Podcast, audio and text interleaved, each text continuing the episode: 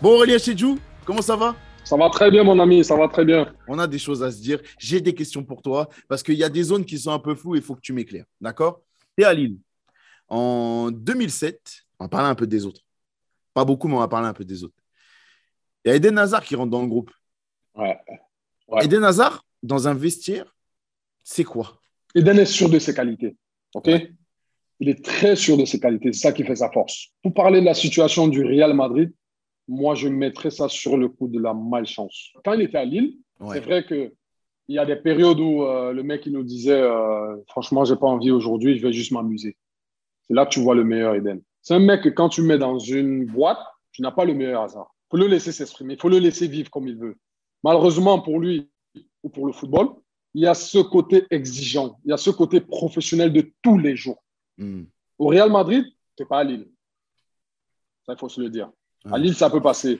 Mais connaissant le bonhomme, je suis sûr que il a compris les codes du métier. Ouais. Maintenant, les blessures qu'il a, c'est pas parce qu'il mange pas bien, c'est pas parce qu'il euh, s'entraîne pas comme il faut. Je suis certain. Je suis toujours en contact avec lui, tu vois. Il n'a pas changé d'un pouce, dans le sens où il se prend pas la tête, mais il sait que là où il est, c'est beaucoup plus exigeant et je sais qu'il fait les efforts. Malheureusement, pour lui, il a un jeu où il prend les coups, où euh, il, il, va passer à côté d'un match, on va lui tomber dessus par rapport au montant du transfert. Mais... La même chose, par exemple, avec des joueurs comme Neymar, pour te dire.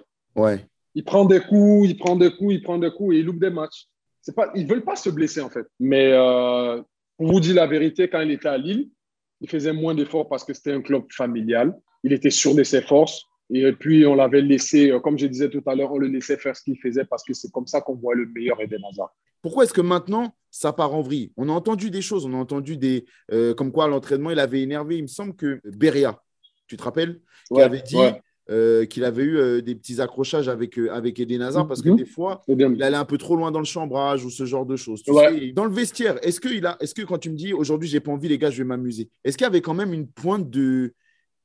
Ah, d'arrogance ou de, tu vois, de moquerie qui n'était pas appréciée par le reste du vestiaire. Arrogant, c'est pas un mec arrogant. Ça, je peux te le rassurer. Et je ne lui lèche pas des bottes quand je dis ça. Vous pouvez demander à Rio, à n'importe qui. Arrogant, il n'est pas arrogant. Quand je dis qu'il n'est pas arrogant, c'est parce que c'est un mec qui va prendre. de- Jusqu'aujourd'hui, il prend de mes nouvelles, tu vois. Il n'est pas obligé, tu Mm. vois. Mm. Il te parle de tout et de rien. Il te parle euh, comme toi et moi, on parle là. Tu vois, il ne se met Ouais. pas le Eden Hazard du Real Madrid. Non. Maintenant, c'est vrai que des fois, ça c'est avec nous. Nous, on, on sait comment il est. Mais avec ceux qui s'entendent le moins ou avec ceux avec qui il a le moins d'affinité, il avait, il savait pas quand est-ce qu'il fallait s'arrêter.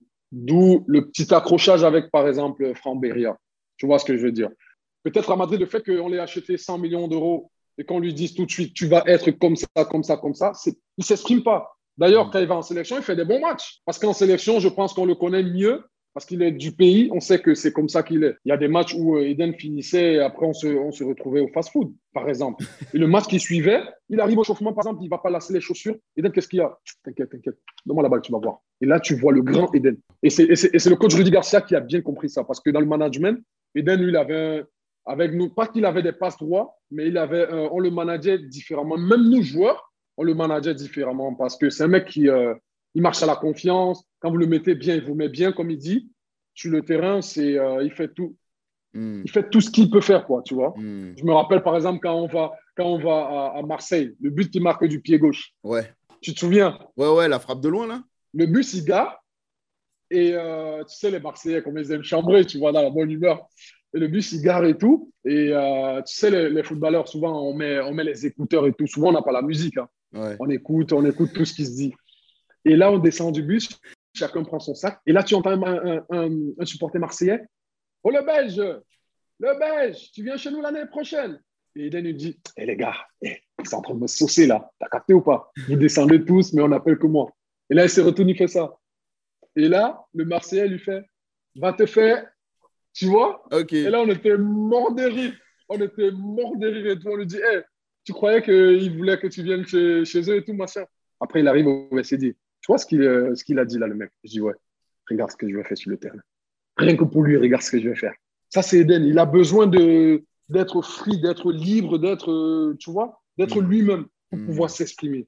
L'autre, l'autre petite question que j'avais sur les mecs de Lille, euh, c'est Adil Rami. Mais dis-moi, toi qui étais son coéquipier, Adil Rami, c'est quoi ses plus grosses conneries à Lille? Vas-y, par exemple, tu vas, tu vas finir une séance d'entraînement, tu cherches les clés de voiture, tu ne vois pas.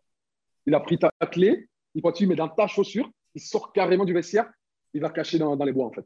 Il, il, faisait des trucs, mais même le coach, des fois, il lui disait, mais Adil, arrête un peu, arrête, arrête. Mais lui, il ne savait pas s'arrêter. Toujours dans la bonne humeur, tu vois. C'est un mec, tu t'ennuies pas avec lui. C'est vrai que c'est un bon. Quand tu, rentres, quand tu sors de chez toi, tu es énervé. Dès que tu vois Adil, tu as la banane jusque-là. c'est un fou, lui. Il a toujours des blagues, c'est un truc de fou. Du coup, être en concurrence avec un mec comme ça, est-ce qu'on ne sent pas ben, qu'on a un peu de handicap par rapport à lui C'est-à-dire que les, prestations sportives vont peut-être pas suffire parce que si lui, est au même niveau, voire un petit peu en dessous, son importance dans le groupe fait qu'il va jouer. Est-ce que tu ressens ça?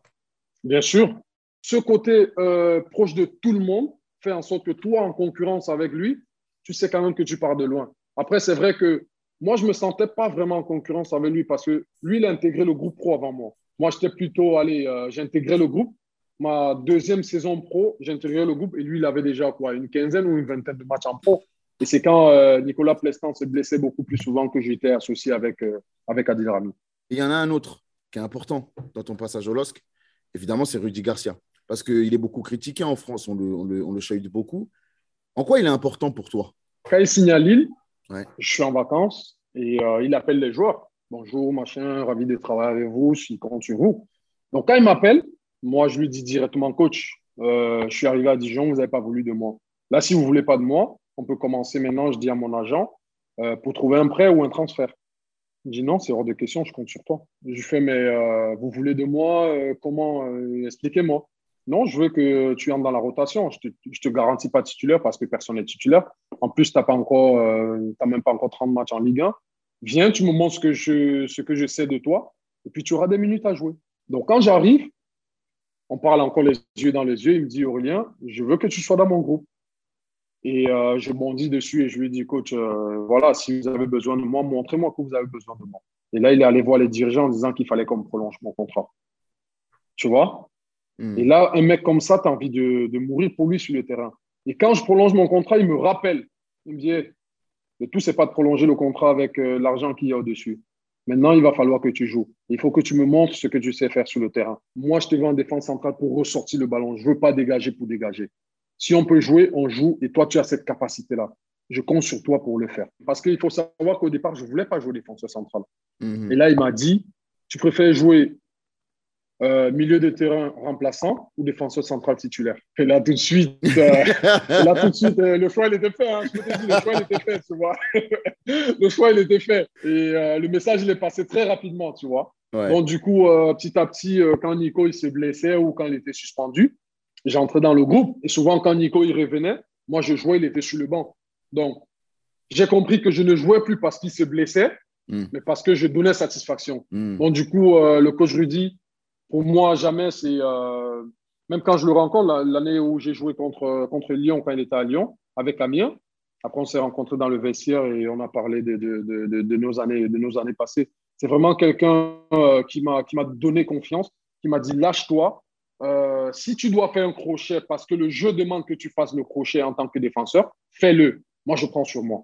Mais ne me fais pas le crochet juste pour amuser la galerie. Et à partir de là, moi, je me vois plus comme défenseur, en fait je me voyais comme un joueur de foot, comme un milieu de terrain, même si j'étais reculé. Moi, c'est comme ça que je me voyais. Hmm. Ce qui fait que quand je prenais le ballon, il y avait des risques. Souvent, j'abusais, j'avoue. Et euh, je ressortais les ballons comme il voulait. Et c'est comme ça que j'ai appris à être à l'aise avec le ballon, même si je suis défenseur. C'est grâce à ce monsieur, en fait. Et même jusqu'aujourd'hui, tu vois, des anniversaires, euh, il m'envoie des messages, euh, il me demande vois, des nouvelles de la famille, et moi, je fais pareil c'est au-delà du football. C'est vraiment quelqu'un de bien. Quand vous gagnez le titre en 2011, vous faites le titre. Euh, quand tu commences la saison, est-ce que tu sens que qu'il y a un truc particulier dans l'air? Est-ce que tu sens qu'il y a un truc qui te, qui, te, qui te dit cette année, on peut faire quelque chose de grand, cette année, on peut réussir quelque chose? Est-ce que tu sens ça en début de saison? Euh, Je dirais pas qu'il y a des signaux, mais je me rappelle un match euh, au Portugal. Euh, on, on, joue au Portugal, on dort sur place et on prend l'avion le lendemain pour, pour Lille. Et à l'aéroport, Johan, il m'appelle, Cabaye.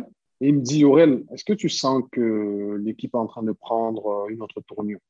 Tu fais, mais euh, comment ça? Il me dit, je sens que si on fait bien les choses, il y a quelque chose qui nous attend en fin de saison. Je fais, mais arrête, arrête, je parle pas de champion là. Il me dit, je te jure, si on est sérieux, si on continue comment on joue, sans pression, mais en s'amusant, en jouant les uns pour les autres, on peut le faire. Je lui dis, mais yo, tu te rends compte de ce que tu dis? Parce qu'il y a Lyon, il y a Marseille. Euh, je te rappelle qu'on veut jouer la Champions League. Il me dit, ouais, mais je sens que je sens qu'on peut le faire. Et là, c'est un message qui m'envoie à moi. Je me dis, il a parlé avec d'autres, parce qu'à l'époque, c'est déjà un cadre, un cadre du vestiaire, tu vois. Et on fait une réunion, et là, on se dit, mais mec, il y a quelque chose à aller chercher, mais on va garder pour nous. Là, le championnat est déjà bien avancé. Hein. On va le garder pour nous, on dit rien aux médias, parce que euh, ce serait se mettre une pression supplémentaire. Et là, dans notre, dans notre tête, chaque fois qu'on joue, on s'est dit, euh, on va jouer comme le week-end dernier. Et bizarrement, les bons résultats suivent. Tu vois, tu prends goût aux victoires, tu prends goût aussi aux primes de match. tu vois ah ouais, ouais. Très important, ça. tu vois Et euh, donc, on continue, on continue. Et je pense qu'on se rend vraiment compte que rien ne peut nous arrêter quand Rio il marque à Saint-Etienne. Même aux entraînements, il ne marquait pas. Et là, quand il frappe, ça passe dans une forêt de jambes. Et puis, euh, le but, euh, je crois que c'est le but du 2-1. Et là, quand on arrive au vestiaire à la fin du match, on se dit, si ce monsieur, il a marqué, c'est que rien ne peut nous arriver, tu vois. Mais pour répondre à ta question en début de saison, euh, non, nous, on voulait juste se qualifier pour la Champions League parce qu'on l'avait loupé l'année la saison d'avant. Et petit à petit, en ayant, avec le, le, goût de la victoire qui s'enchaînait, ben, écoute, on est devenu champion. Il y a le titre de champion, mais on sent un petit peu, après le titre de champion, que c'est la fin d'une ère un peu. Tu sais que c'est la fin d'un cycle. Nous, c'est ce qu'on ressent de l'extérieur. Mais finalement, tu pars en 2013. On parle d'Aurélien Chedjou, patron de Lille, qui joue pour la Ligue des Champions tous les ans, qui euh, est patron de la défense et qui a gagné une exposition, notamment euh, grâce au titre, en devenant important. Est-ce qu'il y a d'autres offres? Est-ce qu'il y a des envies d'autres choses avant de signer à Galatasaray? Oui, il y a d'autres offres, il y a d'autres offres, il y a d'autres envies. Euh, il y a des clubs anglais qui sont venus, il y a des clubs français aussi, et, deux, clubs, euh, deux clubs allemands. Au début, ça c'est pendant la saison que les offres arrivent, tu vois. Mais euh, tout de suite, je me dis, euh, j'ai même pas envie de regarder parce que je veux bien finir avec Lille avant de me pencher dessus. C'est qui De qui on parle De qui on parle à l'époque? D'Everton. Ouais. Il y a Arsène Wenger qui avait appelé aussi mes, mes, agents, juste pour tâter le terrain. Ouais. Il y avait Reading. Ouais. Ouais, il y avait Tottenham aussi. Ah. Ouais. Et euh, en Allemagne, il y avait Wolfsburg. Ah ouais? Et, euh, et donc, euh, en France aussi, il y avait Marseille. Et Marseille, ça t'a pas dit? Mais non, non, parce que je suis tellement attaché à Lille que je ne me voyais pas aller jouer à Marseille. Un concurrent pour le titre, encore une fois. Et puis, non, je, je me disais, il fallait que je sorte du pays, en fait. Ouais. Tu vois? Donc, et là, Galatasaray entre dans la danse. Ils avaient déjà tâté le terrain avant. Et pendant ce mois de blessure, les mecs, ils m'appellent tous les trois jours. Comment tu récupères? Comment ça se passe? Tu sais qu'il faut manger comme ça. Tu sais qu'il faut dormir comme ça. Tu sais, les ischios, le docteur, il m'appelle et tout, machin, machin. Et là, forcément, c'est comme quand tu dragues une femme, en fait. Quand tu la dragues, euh, elle s'attache, plus tu appelles et plus, tu vois. Et donc, je me dis, mais mince, euh, les mecs, ils ne me connaissent pas, euh, ils sont juste en train de me draguer et puis ils prennent de mes nouvelles comme ça. C'est vrai que c'est parce qu'ils me veulent mais ça montre quand même l'attitude du club, tu vois. Et donc, un jour, ils se déplacent, ils viennent avec mes agents et tout, on parle, voilà, euh, on aimerait que tu viennes chez nous, voilà, on t'a vu, ils font un montage vidéo et tout. Et euh, là, euh, je, sentais vraiment que ça devient sérieux, tu vois. Et je fais, je fais, je fais part pardon, de, de, de, mes appréhensions au directeur sportif de l'époque. Il me dit, écoute, tu sais ce qu'on va faire? Je dis non. Il me dit, quand la saison finit, tu viens à Istanbul, tu vois la ville et puis c'est pas ce que vous voyez à la télévision, en fait. Istanbul, euh, tu vas bien t'amuser. Il n'y a, rien à Istanbul que tout ce que tout ce qu'on peut, certains médias peuvent dire, c'est pas comme ça. Je dis à mes agents, ok, d'accord, il n'y a pas de souci, euh, on ne perd rien, allez, allez regarder, tu vois. Et entre-temps, euh, je crois en avril, ils nous font une proposition, tout ça, bien, et je regarde et tout. Je ne vais pas te mentir que financièrement, c'était c'était top. Tu vois, je vais pas, je te dis la vérité, je ne vais pas faire la langue de bois financièrement aussi, c'est, tu vois. Et il me montre le contrat et tout, machin. Et là, je commence à rêver. Je me dis, mais tiens, Galatasaray, il joue la Champions League. Comme, comme tu as dit tout à l'heure, il joue la Champions League chaque année. Quand il joue, c'est pour gagner un titre. Tiens, allons regarder la ville euh, pour voir ce que ça donne. Ouais. Et j'ai fait, le j'ai fait le voyage avec, euh, j'ai fait le voyage avec mes agents. On a regardé Istanbul et tous les préjugés que j'avais, tout de suite, euh, sont partis, tu vois. Ouais. Je me suis dit, c'est Galatasaray, quoi C'est comme ça que j'ai fait mon choix. À Galatasaray, il y a du beau monde. À Galatasaray, tu croises la route de DJ Drogba, tu croises la route de Schneider, de, Schneider, de Podolski. Est-ce que tu es choqué par ce que tu vois ou pas? Je suis surtout choqué par le niveau d'ambition et le niveau de sérieux dans le vestiaire. Et je te dis pas, ils veulent pas gagner dimanche. Hein. C'est la première séance d'entraînement. C'est tout de suite, en fait, tu vois. Le mec, quand, quand, il, perd le, petit jeu aux entraînements, il a là, quoi, tu vois. Ça te montre tout de suite le niveau d'exigence. Hmm. Et toi, on t'a payé 8 millions d'euros, on t'a acheté à 8 millions d'euros, il faut que tu sois au niveau. Ça te montre tout de suite où est-ce que tu as atterri, tu vois. Ça met des coups pour sa place, ça tacle, ça saute, ça, ça crie comme pendant les matchs. Et tout de suite, là, je me dis, ah ouais, en fait, j'étais à Lille, mais ici, c'est un autre niveau. Et puis, il faut savoir que Galatasaray, c'est le club le plus populaire de la Turquie. Ouais. Là, je ne pouvais plus marcher dans la rue. Quoi. Je me suis amusé un jour, je suis allé, euh, je venais d'arriver. Un mois après, je vais faire mes courses. Ah, frère, il n'y avait pas moyen. Hein. C'est des photos, c'est des. Ah, j'ai laissé les courses, j'ai pris ma voiture, je suis rentré. je t'assure, mais c'était un truc de fou, tu vois. La fin, c'est comment à Galatasaray? Parce qu'on te voit enchaîner les. On, voit que tu fais, si je dis pas de bêtises, tu fais 3 ans, 4 ans? 4 ans. Tu fais 4 ans. Tu fais tes saisons. On sent quand même que dans les stats, euh, ça descend progressivement en termes de matchs joués euh, en championnat, etc. Est-ce que c'est des blessures? Est-ce que c'est autre chose, un niveau de, un niveau de performance que tu as pu comment, comment ça se passe la fin? Sur la fin, euh, j'aime moins jouer parce que j'étais en fin de contrat et euh, c'était l'un des plus gros salaires. Et puis, il y a un coach nommé Tudor qui est arrivé et qui jouait en 3-5-2. Hmm. Et moi, qui me mettait, il me mettait défenseur central, axe droit. Ça veut dire qu'il fallait quasiment jouer comme un latéral droit. Sauf que ce n'est pas mon truc. J'ai commencé à moins jouer parce que je suis allé le voir. Je lui ai dit, je ne peux pas jouer à ce poste. Soit tu me mets dans l'axe des trois, soit tu me mets sur le banc. Et puis, euh, lors d'une séance d'entraînement, à la fin, il rassemble tout le monde. Et là, il me casse du sucre sur le dos. Ouais, tu te prends pour qui? Qu'est-ce que tu viens me dire? Si je te dis de jouer là, tu dois jouer là, machin, truc et tout. Je suis coach. Moi, je ne veux pas pénaliser le club. Je ne veux pas pénaliser mes coéquipiers. Je sens que je ne peux pas, je ne peux pas, à ce poste, je ne peux pas. Tu vois? Donc, au lieu que tu me mettes là, mets quelqu'un d'autre qui va peut-être performer, tu vois Mais moi, je ne peux pas. Et donc, on s'est chamaillé et tout ça, j'étais en fin de contrat. Et c'est comme ça que je me suis retrouvé à Bachak chez Bon, il faut que tu m'éclaires sur la sélection, d'accord? Parce que ouais, ouais. j'ai parlé du Cameroun avec euh, Alex Song, que tu connais bien. Ouais, très très bien. C'est mon gars, lui. Déjà, il m'a dit le foot, c'est pas le monde des bisounours. Mais il m'a aussi dit la sélection, au Cameroun, à ce moment-là, c'était particulier. On entend plein de choses. On entend euh, euh, des, des, Samuel Eto'o qui faisait son équipe. On entend des petits soucis d'ego. On entend plein de choses. D'accord? Et moi, du coup, je me suis dit, bon, j'ai pas eu toutes les réponses que je voulais avec Alex. Je vais regarder un petit peu avec Aurélien. Tu vois Je vais regarder comment ça se passe pour Aurélien. Je tape Aurélien Chedjou. Je te promets, je te mens pas. Quand tu tapes Aurélien Chedjou sur euh, Google, tu sais ce que je trouve. Je sais. je sais, je sais. Donc, je peux pas faire semblant, tu mm. vois. Je peux pas faire semblant. Je suis obligé de t'en parler. Je suis obligé de. On est d'accord. J'ai besoin que tu m'éclaires sur cette histoire. J'ai regardé le, le, palmarès de, de, du Cameroun avec la Cannes, d'accord? Je vois, il y a Cannes en 84, 88, 2000, 2002, 2017. 2017, Aurélien Chedjou, c'est sûr, il est là. Je regarde le palmarès d'Aurélien Chedjou, je vois pas de Cannes en 2017. Je me dis, faut qu'il m'éclaire. Écoute, on est arrivé, moi j'arrive en 2008 ou 2009, je ne sais plus. 2009. Ouais, déjà, euh, moi étant hors de la sélection, euh, tout de suite, on entend un peu à gauche, à droite. Euh, il y en a qui font l'équipe, il y en a qui ça, il y en a qui font des problèmes entre eux. Et moi, quand j'arrive, je vois que des grands frères, Jérémy, Rigo Besson, Samuel, Carlos, bref, toute cette génération dorée là. Et je vois comment les mecs, ils se chambrent, ils parlent bien et tout, machin. Et je me dis, ah, tiens, est-ce que euh, les médias ne font pas que, tu vois? Savoir que chez nous aussi au Cameroun, il y, a, euh, il y a des clans qui se forment tout de suite parce qu'on veut mettre un autre, on ne veut pas mettre un tel.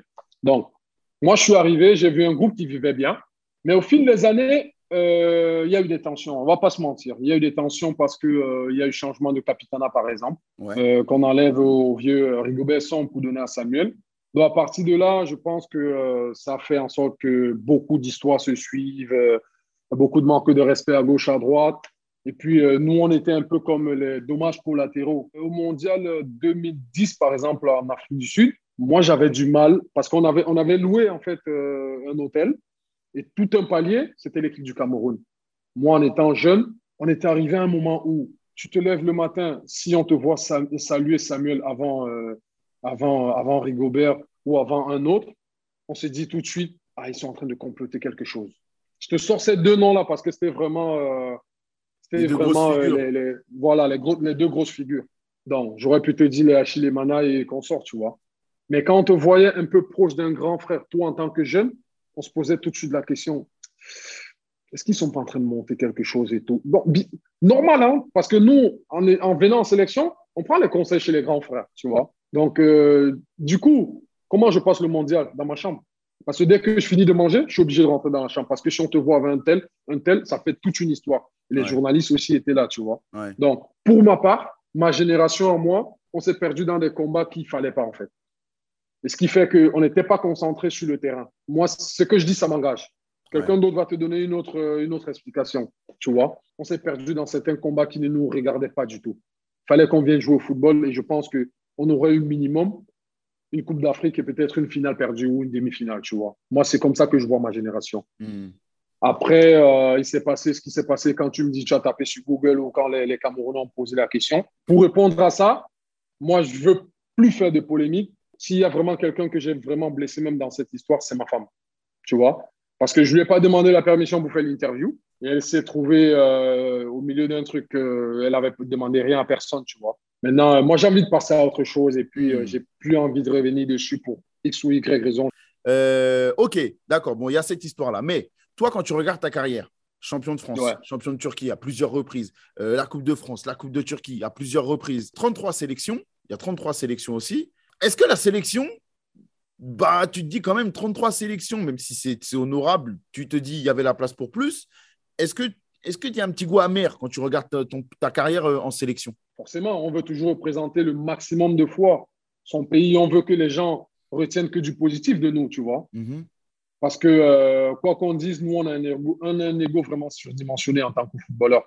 Et ça fait toujours plaisir que quand tu passes à Douala, Yaoundé ou n'importe où, qu'on te reconnaisse parce que tu as fait un bon travail. Mhm. Aujourd'hui, j'ai un peu le sentiment d'inachevé parce que quand on écrit les belles lettres du Cameroun, quand on montre les champions d'Afrique, je ne fais pas partie. Est-ce que c'est un regret? Je me dis que l'histoire, elle est écrite, tu vois. Mais comme je disais à l'un de vos confrères dernièrement dans mon bureau ici, euh, je ne changerai pas une Coupe d'Afrique pour les titres que j'ai eus. Ça aussi, c'est un truc dont je suis fier parce que plusieurs, sans manquer de respect à qui que ce soit, plusieurs Camerounais je pense, aurait rêvé euh, avoir les titres que j'ai eus. Maintenant, euh, est-ce que j'aurais aimé être champion d'Afrique? Oui. Est-ce que je changerais ça pour une Coupe d'Afrique, ce que j'ai gagné? Non. Si tout le monde connaît l'Aurélien Chedjou du LOSC notamment, beaucoup ne connaissent pas l'Aurélien Chedjou qui débute, qui démarre dans la vie en Afrique, dans sa famille, au Cameroun. Donc dis-moi un petit peu comment c'était la vie à l'époque là-bas quand tu commences euh, le niveau de vie, le niveau social, les difficultés que tu peux rencontrer, comment ça se passe? Moi, je viens d'une famille euh, pauvre. Mes parents sont séparés depuis. J'ai vécu avec ma maman. Mais ceci dit, euh, j'ai eu une très bonne éducation parce que ma mère, elle faisait tout pour qu'on n'entre pas dans la délinquance. Donc, on n'avait pas tout, mais on avait le minimum. Donc, je mangeais à ma faim, j'avais des problèmes comme, comme tout gamin en Afrique, tu vois. J'ai commencé le foot avec mes, mes, mes potes au quartier et on jouait euh, inconsciemment. bref, quand on finissait nos devoirs, on venait et on tapait dans la balle. Et le vrai détachement, c'est quand je vais en Espagne. Ouais. À 15 ans. c'est quand je vais en Espagne, euh, ouais, le, 5 février 2000. Je, vais en Espagne à Villarreal. Et là, euh, moi qui ai toujours vécu à Douala, sous le soleil de ma ville, j'arrive en plein hiver. Bon, c'est vrai que ce n'est pas l'hiver de, de, l'île, mais pour un petit Africain qui a toujours connu la chaleur et tout, qui est toujours entouré, j'arrive. Mais c'était incroyable, quoi. C'est là vraiment qu'il y a eu un détachement avec la famille c'était vraiment très, très difficile. Comment tu arrives à traverser ça? Parce qu'au final, 15 ans, c'est vraiment très jeune euh, pour quitter sa famille, pour quitter son pays, son continent, même tu quittes ton continent. C'est à quoi tu t'accroches pour ne euh, pas laisser tomber Au rêve de devenir footballeur professionnel. Chez ma maman, j'avais ma petite chambre où j'avais tous les posters des joueurs que à l'époque on, Ma maman, chaque mois, elle m'achetait euh, le 11 mondial. Je ne sais pas si tu te rappelles. Ouais, ouais, je me rappelle très bien. Voilà. Donc, il y avait des posters et tout. Et chaque fois que je les prenais, je mettais, euh, je lisais des histoires de joueurs et tout. Et après, je collais les posters un peu partout, tu vois. Et c'est ça qui m'a permis de rêver, de me dire, tiens, je vais y arriver, je veux y arriver, il faut que je le fasse. Mais avec Villarreal, je tiens à dire que ça s'est bien passé, ils sont bien comportés avec moi et puis euh, super. Ouais. Pour que tu tiennes autant à dire que Villarreal, ça s'est bien passé, c'est qu'après, il y a eu des galères. Bien sûr. Pau et Rouen, dis-moi Pau, ça se passe comment? Donc, quand j'arrive à Pau, on m'explique le projet, je, me dis maintenant, je suis arrivé où là? Pau joue en national, j'ai pas envie de jouer en national. Parce que mon objectif, c'est pas de, de, de, de, devenir un joueur du national. Après, à l'époque, j'ai 18 ans et le coach, il me dit euh, textuellement comme ça tu as de qualité, tu as de très bonnes qualités, mais euh, je préfère des gens qui ont, qui ont de l'expérience, tu ne joueras pas. Donc, chaque jour, je m'entraînais avec euh, l'équipe première, mais j'allais jouer le week-end avec, avec la DH. Et là, je me dis, mais euh, c'est pas du tout ce, ce, à quoi je rêvais, en fait, moi, tu vois. C'est pas du tout ce à quoi je rêvais. Moi, je rêvais d'être professionnel, comme on voit à la télévision, comme tout le monde. Et j'avais un salaire de 200 euros brut. Oh. Et euh, j'ai craqué, j'ai appelé ma mère, je lui ai dit, écoute, maman, si c'est rester à et, euh, et, ne pas embrasser la carrière que je veux embrasser, je préfère rentrer. Autant mieux rentrer en Afrique et t'aider dans des tâches ménagères euh, et tout ça. Elle m'a dit, écoute, moi, je sais combien tu aimes le foot, je sais que c'est ta passion, mais est-ce que tu as le sentiment d'avoir tout fait? Est-ce que tu as le sentiment d'avoir tout donné? Pose-toi les questions et si c'est vraiment le cas, tu rentres. Donc là, je me suis mis, pas une pression, je me suis vraiment mis en cause et là, j'ai commencé à, à ruminer. Euh. Comme je disais, ma carrière, c'est euh, beaucoup de, de, de hasard, non, de rencontres. Hmm. Parce qu'à Pau, je connais un, un coéquipier dont son père est entraîneur de la CFA à Auxerre. Ouais. Et lui, là, euh, Johnny, il avait 28, 28, 29 ans. Il me dit, mais en fait, tu n'as rien à faire ici. Tu joueras jamais. Tu es jeune, tu joueras pas. Et donc, Johnny me dit, il me dit si tu veux, je peux en parler à mon papa et tu vas faire les essais à Auxerre. Je lui ai dit, ouais, pourquoi pas. Donc, c'est comme ça qu'en fin de saison, je vais faire les essais à Auxerre. Et à Auxerre, la vie, elle change complètement? C'est mieux. C'est mieux parce qu'à Auxerre, on me donne un salaire qui me donne la possibilité d'avoir mon propre appartement en occasion, d'avoir, euh, de pouvoir euh, payer les cours pour mon permis mhm. et de pouvoir envoyer quand même un peu d'argent à ma maman. Il y a, il y a la GIA, il y a Rouen après, si je ne dis pas de bêtises. Est-ce que la vie, elle, va, continue comme ça de, s'améliorer? Ou est-ce qu'encore, euh, petit à petit, tu connais des galères et des galères et tu as l'impression de ne pas t'en sortir? Je me mettais dans la tête que je suis déjà un privilégié, juste le fait d'être en Europe. Mmh. Tu vois? Mmh. Combien de talents en Afrique n'y arrivent pas simplement parce qu'ils n'ont pas eu quelqu'un qui, à un moment donné, va croire en lui? Moi, ça m'a permis aussi de me forger en tant qu'homme, de me dire que tout n'est pas toujours rose. Mmh. Surtout à Rouen, parce que quand j'arrive à Rouen, euh, à l'époque, je ne suis pas encore naturalisé, tu vois. J'ai un titre de séjour et euh, il me faut un contrat amateur. Mhm. Sauf que pour trouver un appartement avec un contrat amateur, c'est mort. Je ne suis pas français. Mhm. Euh, je n'avais qu'un récipicé en plus à l'époque, de trois mois, oh pour être dans le territoire, tu vois. J'ai vécu six mois dans un hôtel. je galère pour trouver un appartement. je vis comme tout le monde, tranquille. Et du jour au lendemain, c'est la banque qui m'appelle en me disant que mon compte, il est à moins, euh, tu vois? Oh et je me dis, mais mince, c'est quoi le truc en fait? Euh, Je suis vraiment au fond du trou parce que, un, je joue pas avec euh, l'équipe première qui était en CFA à l'époque. Je joue pas du tout parce que le coach, il me met milieu droit. Milieu droit, c'est pas pour moi. Il me fait insulter par tous les, par tous les supporters parce que vous savez, quand vous venez d'Auxerre ou d'un club pro pour, pour un club comme, comme Rouen à l'époque qui n'était pas en deuxième division maintenant, on attend beaucoup plus de vous parce que vous sortez d'un centre de formation professionnel. donc, je me dis, mais je ne vais pas y arriver en fait. Quand je finis ma première saison à Auxerre, euh, le coach Plan, qui est à Nîmes maintenant, je crois, il était à Lille à l'époque. Donc, on a joué contre Lille euh, deux fois par saison normale. Auxerre, Lille et Lille Auxerre en CFA. Et donc, il s'avère que j'ai tapé dans l'œil de ce monsieur, de Pascal Plan. Et donc, je me rappelle que ce monsieur, en fait, euh, il m'a toujours kiffé. Il m'avait dit de venir à, Rouen, à Lille à l'époque. J'avais décliné parce que à l'époque, déjà, ma première saison à Auxerre, je m'entraînais déjà avec les pros. Je me disais, ça va passer. Alors que lui, il était en CFA. Il m'avait dit de venir. Je me souviens que j'avais gardé son numéro. Je lui envoie un message. Je fais, coach, euh, c'est Aurélien Chedjou, est-ce que vous allez bien? Je lui envoie un message comme ça. Mais en fait, pour moi, je savais où je voulais en venir. Hmm. Il était toujours à Lille. Et donc, euh, deux jours après, il me répond. Il me dit, ah tiens Aurélien, comment tu vas? Ça fait longtemps, je n'ai pas eu de tes nouvelles. Et il me dit, mais je vois plus ton nom avec, euh, avec Rouen. Qu'est-ce qui se passe? Tu joues pas je fais écouter, coach, euh, je suis à Rouen, c'est la galère et tout. Euh. Il me dit, euh, tu as quel contrat à Rouen? Je lui fais, j'ai un contrat amateur, j'ai juste signé une convention et tout. Il me dit, tu es sûr? Je dis, bah oui, sûr, à 200%. Il dit, bah, écoute, c'est que tu vas faire. Si tu veux toujours travailler avec moi, parce que moi, je veux travailler avec toi. En décembre, tu envoies une lettre recommandée avec accusé de réception au club, disant que tu veux résilier ton contrat avec eux. Et là, ils n'ont pas le choix. Le 1er janvier, tu es libre. Et donc, après, le reste, c'est, c'est tout ce qu'on sait. C'est incroyable. C'est comme ça que je me retrouve à Lille. Et puis, en plus, je, quand je me retrouve à Lille, mais je suis à la ramasse physiquement. Quoi. Quand on commence les entraînements, Adil Rami, il est à fond. Jérémy Taravel, tous ils sont déjà là, tu vois. Je suis arrivé, ils m'ont bien accueilli et tout ça. Le coach, il m'a bien, il m'a mis bien aussi. Et euh, les choses sont vraiment parties à une vitesse quand j'arrive à Lille parce que j'arrive en janvier et en mars, fin mars, je m'entraîne déjà avec les pros. Quand j'ai signé professionnel, pour moi, c'était déjà le. Ouais, tu vois? T'es arrivé quelque part. Ouais, Exactement, exactement. Et quand j'ai appelé ma maman pour lui dire, elle était en larmes, quoi, tu vois. Elle était en larmes. Elle est complètement dingue cette histoire parce que parce qu'en réalité, tu, tu, tu sais, quand on voit un joueur de foot, on réfléchit pas à tout ça. Tu sais, les gens, quand ils parlent de euh, ils sont trop payés, euh, ils n'ont pas forcément des bases d'éducation, ou ils font des choix d'argent, ou ils font on dit plein de choses sur les footballeurs, tu vois. Et quand tu entends une histoire comme ça, mhm. n'importe quel mec qui arrive, qui arrive à percer après tout ça, il va vouloir mettre sa famille à l'abri, il va vouloir se mettre à l'abri, va vouloir. C'est pour ça que moi, je critique jamais. Chacun son histoire, tu vois. Demain, si je suis euh, directeur sportif ou, je sais pas moi, team manager n'importe où, un mec, si, africain ou européen, hein, euh, là, on parle parce que je suis africain. S'il me dit euh, je m'en vais au Qatar ou n'importe où pour l'argent, il mhm. met sa famille à l'abri, comme tu disais tout à l'heure, tu vois. Ça se discute, ça, euh, chacun peut donner son avis, mais ça se respecte. Aurélien, on termine sur cinq questions de fans que j'ai sélectionnées pour toi. La meilleure ambiance que tu as connue. Alors attention, parce que je pense que c'est un fan marseillais qui pose la question, d'accord? Il te demande est-ce que c'est quand tu es venu avec Lille au vélodrome? Ou est-ce que tu l'as connu en Turquie, notamment à Galatasaray? Galatasaray, sans hésitation. D'accord.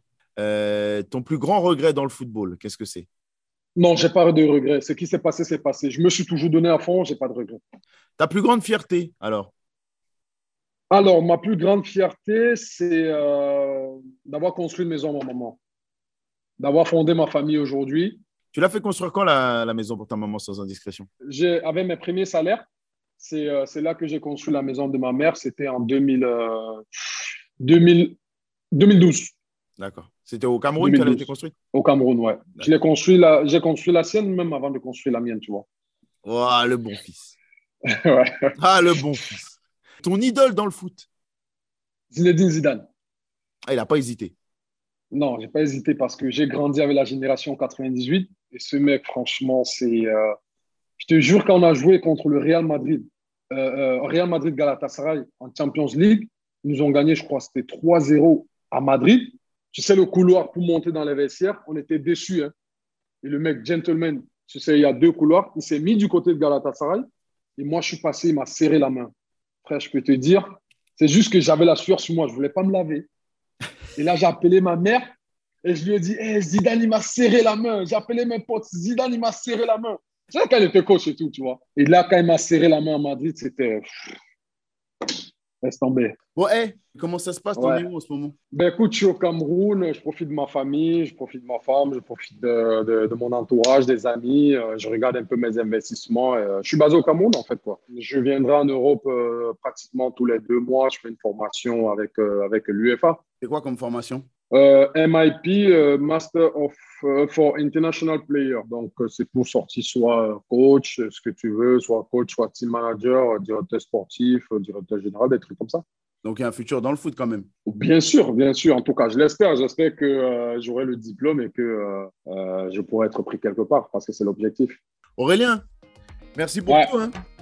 Merci à toi, Colin, pour tout ce que tu fais. Franchement, ton programme, il est top. Ah, on passe un bon moment. Tu sais, il y a des interviews où on se reste souvent et tout, machin, tu sais. Mais là, franchement, j'ai regardé plusieurs fois. Tu as fait avec Gaël aussi, je pense. Ouais, J'ai regardé, c'était top. Ouais. Non, c'est bien. C'est bien. gentil. Merci beaucoup. Non, il n'y a pas de quoi. Bah, merci en tout cas pour ton temps. Merci pour les anecdotes parce que là, tu m'as, tu m'as régalé.